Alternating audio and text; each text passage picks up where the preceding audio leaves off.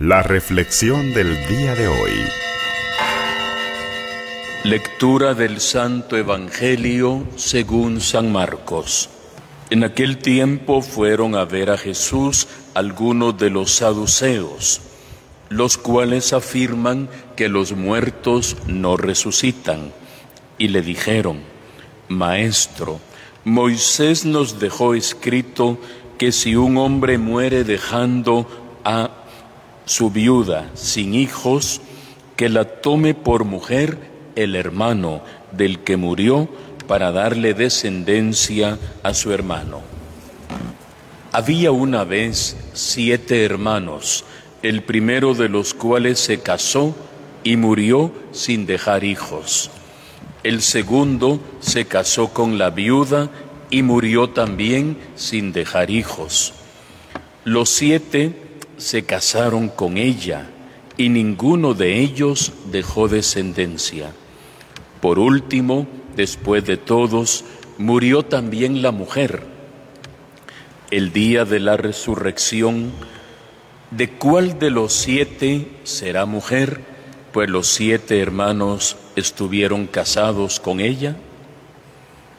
Jesús les contestó, están en un error no entienden las escrituras ni el poder de Dios, pues cuando resuciten de entre los muertos, ni los hombres tendrán mujer, ni las mujeres tendrán marido, sino que serán como los ángeles del cielo.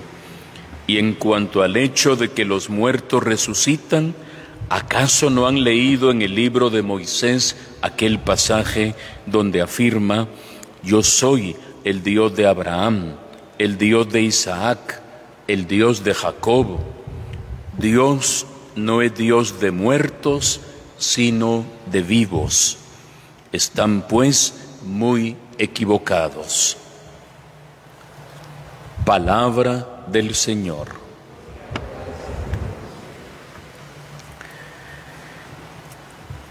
Continuamos leyendo, queridos hermanos y hermanas, el libro tan hermoso de Tobías, que hemos comentado ya durante esta semana algunos aspectos de este libro tan interesante que en el fondo nos hace pensar en el sufrimiento o en el por qué sufre el hombre bueno o la mujer buena. ¿Cuál es a la larga el sentido de nuestra vida y cuál es el sentido de nuestras buenas obras? Y cuál es al final la recompensa que Dios nos da. Y en la lectura continua que estamos haciendo, hoy tenemos como dos episodios prácticamente paralelos. En un lado tenemos a Tobit, que usted recuerda estaba ciego, fruto que le había caído estiércol de unos gorriones en, en el ojo, y había ido perdiendo poco a poco la vista hasta que quedó totalmente ciego. Hasta la esposa se burlaba de él por lo que le había sucedido. ¿De qué te sirve, le decía, todas las obras buenas que haces si mira cómo estás ahorita de enfermo? Y escuchamos hoy cómo Tobit eleva una preciosa oración al Señor, pero ya bastante angustiado se han burlado mucho de él, hoy diríamos le han hecho mucho bullying, todos se burlan de él. Y dice Tobit, mejor Señor, quítame la vida, mejor quiero ir contigo ya al cielo, ya no soporto tanta burla y te pido perdón por lo que me ha pasado, por mis pecados seguramente, por los pecados de nuestro pueblo, porque te hemos desobedecido Seguramente por eso estoy viviendo esta enfermedad. Nosotros sabemos que no es así, pero notemos la humildad de Tobit. Señor, yo lo acepto todo y este sufrimiento que estoy viviendo seguramente es por lo mal que yo me he portado. Ten piedad de mí, perdóname y llévame contigo mejor al cielo. Este es un episodio el segundo episodio paralelo, en otro pueblo distante, una muchacha que escuchamos se llamaba Sara, hija de Raguel, le había ido bastante mal, diríamos hoy en día, en el matrimonio. Se había casado, en la noche de boda se le muere el esposo, se vuelve a casar, se le muere el segundo, se le muere el tercero, se vuelve a casar después, se le muere el quinto, se le muere el séptimo esposo y comienzan ya las burlas de los vecinos y de todos y le dicen, tú eres la que estrangulas a tus maridos, seguramente para quedarse con la herencia. Y se burlan mucho de Sara. Sara, a diferencia de Tobit, quiere quitarse la vida. Tobit le dice, Señor, quítame tú la vida, llévame contigo. Sara dice, pensó ahorcarse, suicidarse, subió al segundo piso de la casa y pensó, dice la palabra de Dios, ahorcarse. Pero en ese momento Dios le tocó el corazón, ella dijo, no, yo no puedo hacer esto. ¿Qué va a decir la gente y qué van a decir de mi papá después que su hija se terminó suicidando por esto? Y comienza una oración muy hermosa, también Sara, pidiéndole al Señor que tenga misericordia de ella.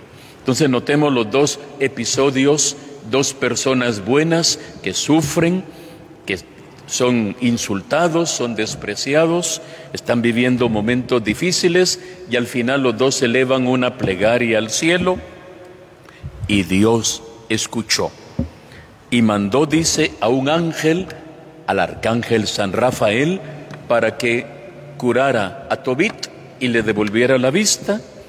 Y junto con eso, ¿quién iba a pensar? El ángel habló con Tobías, el hijo de Tobit, y terminan casándose Sara y Tobías. Dios en esos dos episodios paralelos fue juntando la historia y San Rafael se encargó de hacer, diríamos hoy, como de Cupido, y logró llevar a donde vivía Tobit, a Sara, se conocen y el hijo llamado Tobías se casará con ella y no se morirá. Dios, hermanos y hermanas, lleva sus caminos en la divina providencia, aunque no logramos entender a veces el dolor, el sufrimiento, la angustia, la enfermedad, nos ha pasado con la pandemia, nos pasa en otros momentos, puede ser que se enferme mi hermano, mi hermana, mi mamá, puede ser que lleguen a situaciones dramáticas, uno no, no encuentra a veces razones para las situaciones difíciles que nos tocan vivir ante las incomprensiones, ante un divorcio, ante una separación, ante un accidente, ante un atentado, ante, ante tantas cosas que no logramos entender Hoy la palabra de Dios nos dice, aprende a confiar en el Señor. El Señor siempre responde, no tal vez cuando uno quiere, pero siempre responde. Le respondió a Tobit, le respondió a Sara y seguramente ya nos ha respondido muchas veces también a nosotros. Lo importante es poner en práctica lo que hoy dice el Salmo. A ti, Señor, levanto mi alma.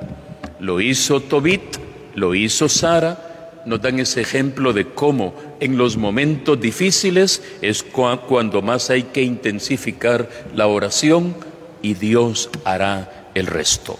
Que esta palabra nos ilumine, que nos llene de fortaleza y que aprendamos estos ejemplos maravillosos de la Sagrada Escritura. Que así sea para todos nosotros.